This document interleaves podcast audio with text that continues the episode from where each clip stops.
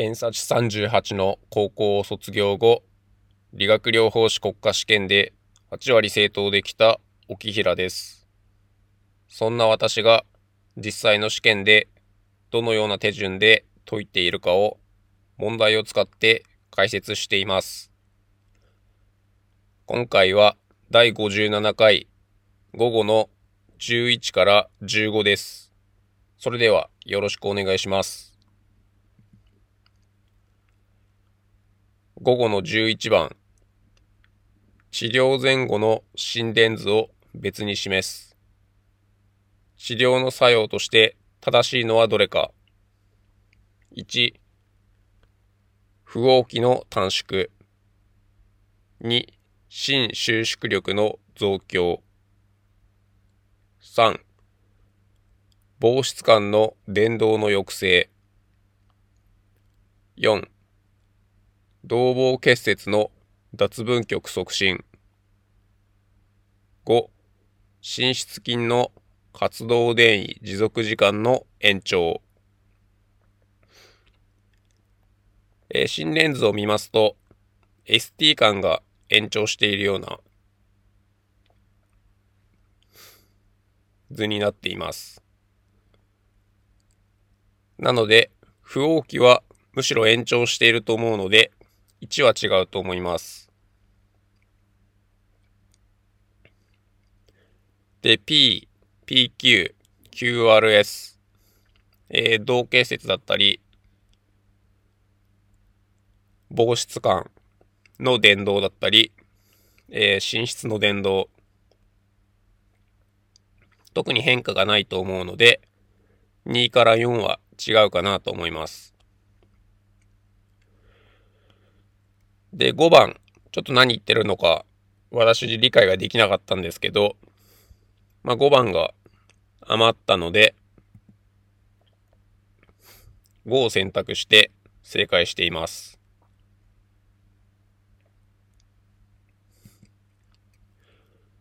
続いて12番。左側外の胸部 CT を別に示す。肺が拡張し、最も眼気が多いと考えられるのはどれか。1、えー、右の一番外側ですかね。2、右の背側です。3、えー、右の結構内側です。左に近いところですね。4番、左の内側、右に近いところ。で、5番、左の一番外側ですかね。で、左側外なので、左の胸部が下、右が上になっているはずです。で、まず左側はベッドについちゃうので、ベッドにつくと、ベッドからの、ベッドから胸郭を押される力っていうのが働くので、まず拡張しづらくなります。なので、ベッドについていない場合よりも、換気は少なくなるので、まず4と5は少なくなっちゃうと思うので、違うと思います。で、あと CT だと、えー、低吸収域っていうのが一番空気を含んでいるエリアだと思うので、これを見ると1番の右側の一番外側、やっぱり一番開きやすいですし、広がりやすいですし、そういうところを考えても、やっぱこのエリアが一番空気入りやすいかなと思います。なので、1番を選択して正解しています。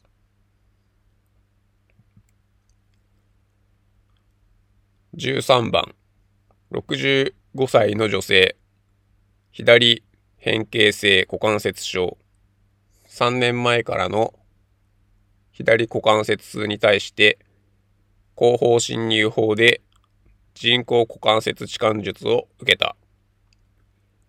術後の X 線写真を別に示す。手術後3週までの観測の理学療法で正しいのはどれか。1、立ち上がり動作は股関節内繊維で行う。2、術後翌日から投射性筋力増強練習を開始する。3、術後3日間はベッド上安静とする。4、術後2週は股関節を45度以上屈曲しない。5、術後3週は面化とする。まず股関節内旋は良くないので、×ですし、3日間ベッド上安静はちょっと長いので、もう翌日から動いちゃってるような気がするので違うかなと思います。で、術後2週45度以上屈曲しないと、ちょっと可動域制限作ってしまいそうなので、さすがにこれも、まあ、動かさなすぎかなと思います。で、術後3週の面化。これも面化期間が長すぎるので、すぐに加重して良かったんじゃないかなというふうに思います。なんで、1、3、4、5は違うかなと思います。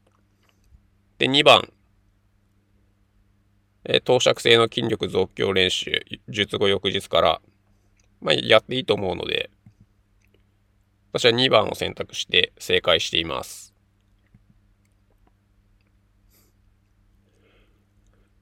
14番、60歳の男性、7年前から歩行時にふらつきを自覚し、6年前から話し方が単調で途切れ途切れとなり、膀胱直腸障害と起立性低血圧を認めた。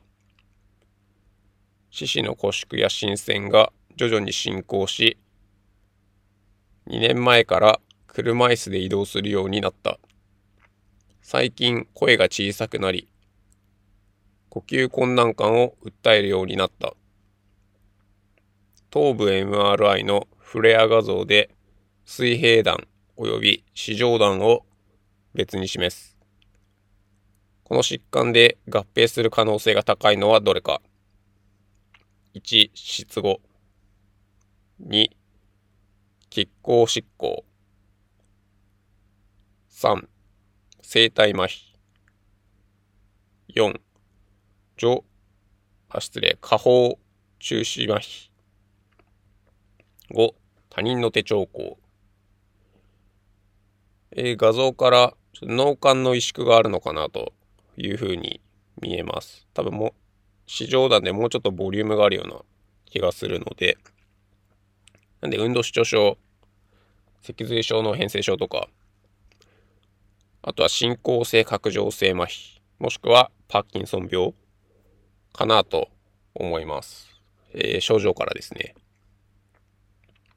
なのでそういった神経難病だと思うので、失語症とか他人の手兆候、まあ、これ多分失認だと思うんですけど、こういった高次脳機能障害はないというふうに考えますので、1と5はまだ違うかなと思います。で、運動失調症であれば2はあって、進行性拡張性麻痺なら4がありそうな気がします。生体麻痺はちょっとどういう風に出てくるのかよくわからないんですけども。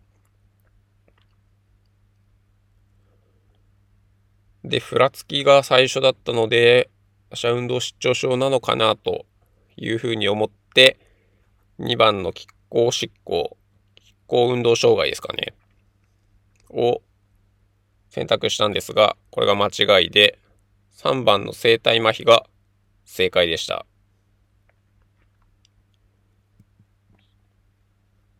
で、この問題の反省会をしておきます。パーキンソン病は通常の MRI では特異的な変化がないことが特徴だそうです。最近だと、えー、まあ MRI のなんか変化っていうのがあるみたいな報告があるらしいですけど、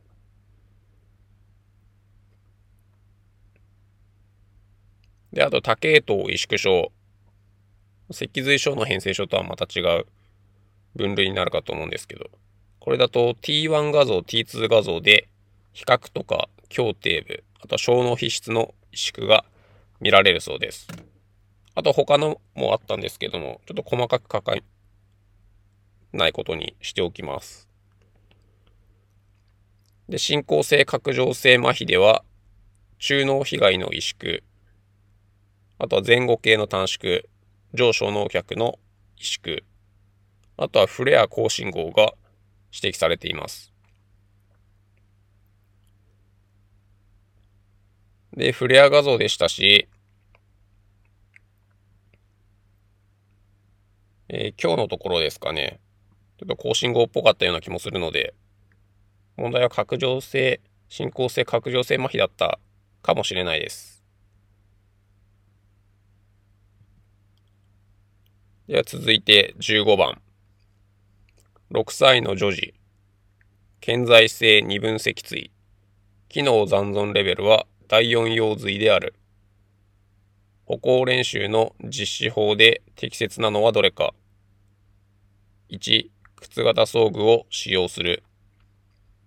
2、単下肢装具と杖を併用する。3、単下肢装具のみを使用する。4、超過肢装具と杖を使用する。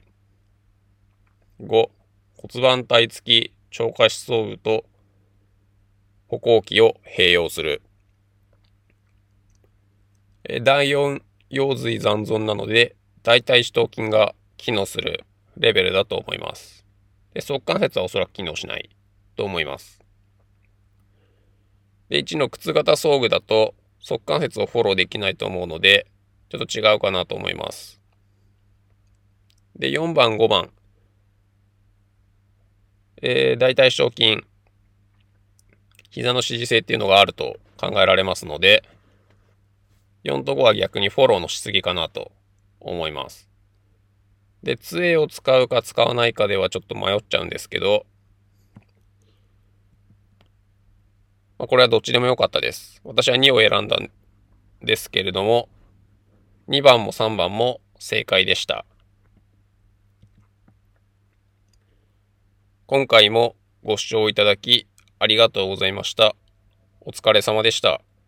皆様のテストを解く一助となれば嬉しく思います。これからもアップロード続けていきますので、チャンネル登録よろしくお願いします。では、今回はこれで失礼します。